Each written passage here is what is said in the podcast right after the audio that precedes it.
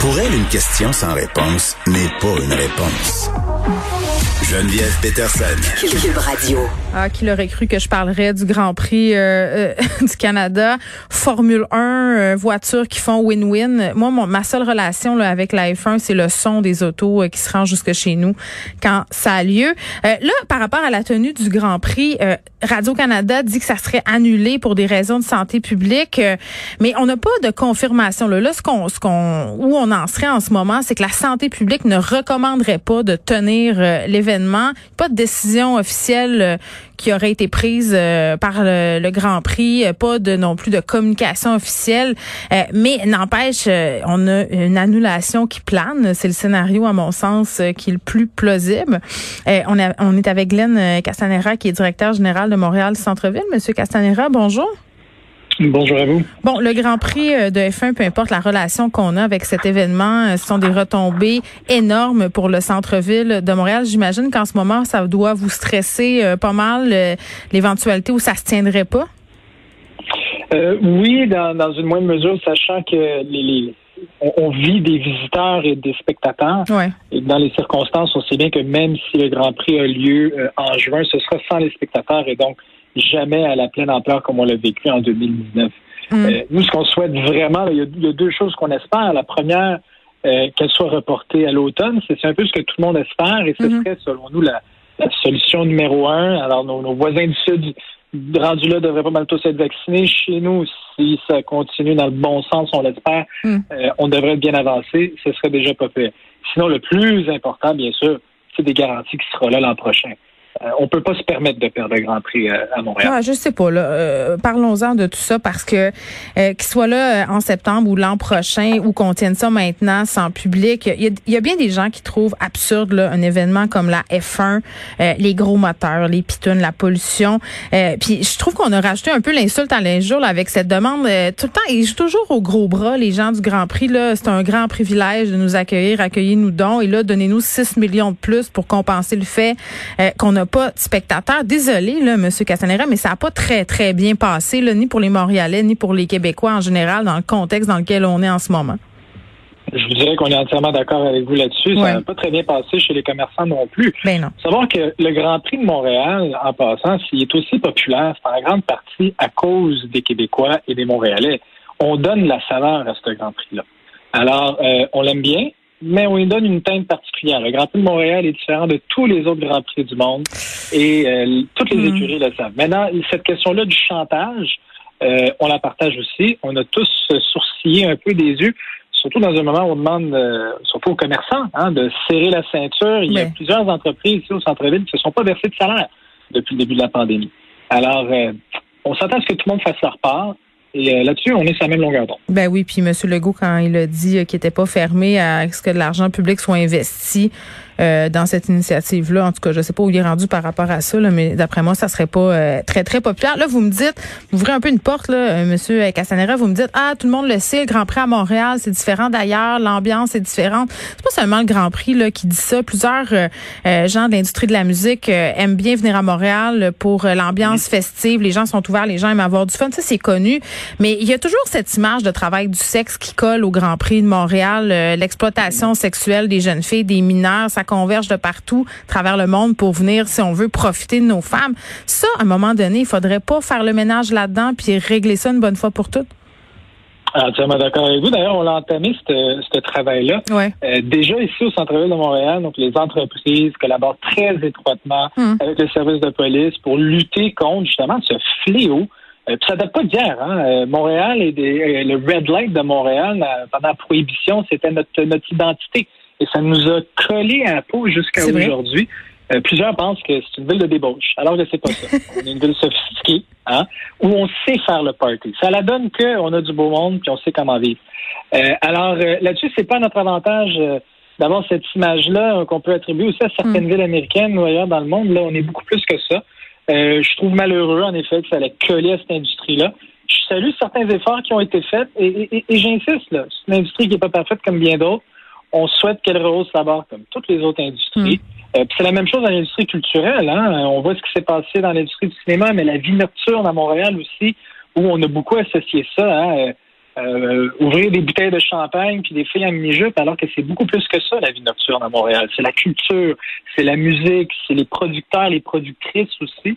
Alors, ça, c'est un problème transversal auquel on s'attaque. Hmm. Vous parliez des grands moteurs. En effet, euh, c'est euh, on est bien heureux d'ailleurs l'évolution vous parliez du son des moteurs moi aussi j'habite au centre-ville c'est quand même agréable les nouveaux moteurs plus petits ça fait moins de bruit c'est vrai intéressant mais ce qui est vraiment, si je peux me permettre, ce qui est vraiment important pour nous du Grand Prix? Et, moi, je fais abstraction de est-ce que je vais aller voir le Grand Prix à chaque année? Non. Je pense aux retombées économiques que ça a.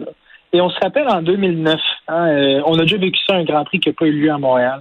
Puis c'est 40 millions de pertes euh, qu'on a eues, dont 25 millions pour les hôtels.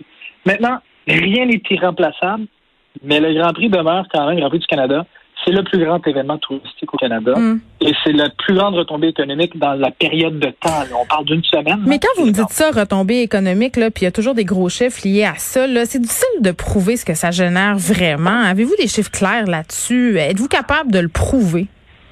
Alors, moi, je me base sur ce que partagent les promoteurs et Tourisme Montréal. Euh, et vous n'êtes pas la première à les remettre en question. Nous-mêmes, on le fait. On met toujours tout en question. Hein. Ce qu'on cherche, c'est d'avoir les, les, réelles retombées. Euh, Là-dessus, je suis pas un analyste expert, je me fie sur les experts, mais il est vrai qu'il y a des gens qui remettent en question certains des chiffres. Maintenant, est-ce que c'est 40? Est-ce que c'est 35? Euh, ce qui est clair, et pour suffit de parler avec les, gens d'affaires euh, que, je côtoie, je viens de raccrocher tout à l'heure, euh, surtout les marchands de la rue Crescent. Il y en a plusieurs pour qui le, non-retour du Grand Prix, c'est aussi simple. Plusieurs prennent la décision maintenant, si c'est confirmé, qui, qui, vont simplement mettre la clé sous porte. Ils attendaient juste cette dernière raison-là hmm. parce qu'ils vivent de tout ça. Maintenant, là encore, on est toujours capable de se rebâtir. Hmm. Et ce qu'on veut, c'est des événements qui ont de l'impact. Oui, puis, euh, tu sais, tantôt, vous me disiez, c'est toujours possible de s'améliorer puis de se renouveler. Moi, j'ai vraiment l'impression que ce sport-là, entre guillemets, la F1, c'est quelque chose qui appartient à une autre époque. Euh, puis, je compare ça un peu à ce qui se passe avec les régions, là, les régions qui ont peur de baser leur économie sur autre chose que des industries polluantes. J'ai l'impression que Montréal se raccroche au Grand Prix en parlant justement des retombées économiques et de tout ce qui vient avec, qui est indéniable. Je pense qu'on peut le dire qu'il y a des retombées qui sont positives pour la Mais pourquoi on profite pas de l'occasion qu'on est en train de vivre en ce moment pour développer autre chose pour notre centre-ville qui aurait des impacts positifs pour le développement, pour la revitalisation euh, de ce secteur-là de Montréal, qui ferait plus, mettons, 2021? Je suis très content de l'entendre là. Tu sais, ça va être une bonne discussion. J'aimerais qu'on ait encore plus de temps. C'est bon d'entendre ça parce qu'en effet, une des forces de Montréal, entre autres, contrairement à plusieurs autres grandes villes, hmm. c'est qu'on ne dépend pas d'une seule industrie. Je vais faire la comparaison ici avec Las Vegas, qui est un cliché, là, mais Vegas, c'est le jeu, c'est le vice il s'agit que de ça. il n'y a pas ça, il n'y a rien d'autre. À Montréal, on est le plus grand pôle culturel au Québec, mais aussi un des plus grands pôles culturels au monde. On a un pôle institutionnel, on, est, on a plein d'attraits qu'il n'y a pas ailleurs, et c'est ce qui fait en sorte que, dans le contexte actuel qu'on vit, on n'est pas très inquiet au centre-ville pour ce qui est de la relance. On sait qu'on est extrêmement bien positionné. C'est pour ça qu'il n'y a pas un seul événement, donc la perte d'un seul atout Hmm. n'équivaut pas à la mort du centre-ville de Montréal, ni à la mort de Montréal. Hmm. Tout comme la ville de Québec, c'est bien plus que juste le carnaval de Québec. Alors, euh, il y a plusieurs de ces éléments-là. Et en effet, on est toujours, je dis on, c'est pas juste nous chez Montréal Centre-Ville, tous nos partenaires, l'équipe de Tourisme Montréal fait un travail exceptionnel là-dessus, de diversifier l'offre touristique montréalaise. Alors ça, c'est les festivals, c'est bien sûr l'art, la culture, la gastronomie. Il y a beaucoup de touristes qui viennent à Montréal exclusivement pour notre gastronomie. Ben oui, puis là, chez Aga qui nous disait, euh, on apprenait aujourd'hui là que ça, la survie du festival est en péril. Plusieurs euh, euh, manifestations comme ça culturelles, là, peut-être qu'on reverra plus. Ça, c'est, c'est, en tout cas à mon sens, c'est plus dramatique que de perdre le Grand Prix. c'est peut-être juste une question d'intérêt. En effet, ben, chacun a une, une clientèle différente mm. aussi. Encore une fois, si, si j'avais aujourd'hui avec moi un, un, un, restaurateur qui vit du Grand Prix, le discours serait très différent. Je dois vous dire qu'en parlant de, de Chiaga, si j'avais avec moi euh, un bar trendy à Montréal qui vit de ces touristes-là, il y aurait aussi un discours très différent. C'est ça qui est le fun à Montréal. On a vraiment plusieurs attraits.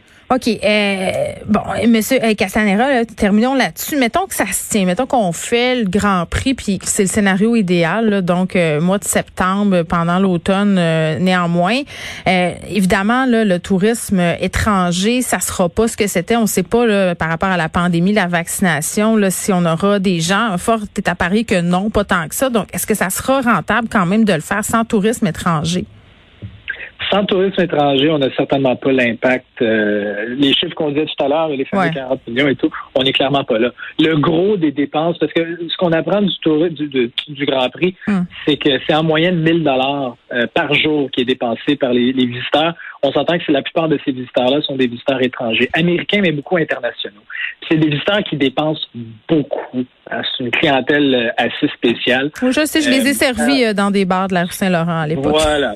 Et moi aussi. Alors, on était sûrement dans un restaurant à côté de l'autre. Exact. Alors, il y a, alors voilà, c'est une clientèle à part sans elle.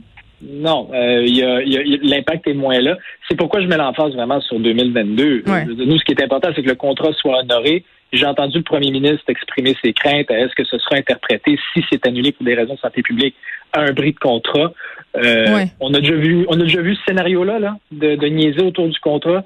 J'allais dire, on a un contrat, on l'honore. Puis quand il viendra le temps de, de, le renouveler, Là, on regardera tous les tenants et bout de sens. C'est-tu encore pertinent d'investir dans le Grand Prix? On le fera, ce débat-là. Mais maintenant, il y a un contrat. Faisons-le. Ouais, puis qui arrête d'agir comme si euh, ils avaient le gros bout du bâton. On en a un gros bâton, d'autres aussi, s'appelle Montréal. Puis je pense qu'on peut faire des choses bien intéressantes avec notre ville. Euh, Glenn Castanera, qui est directeur général de Montréal Centre-Ville, on se parlait du Grand Prix du Canada. Est-ce que ça se tiendra ou pas? C'est encore un suspense.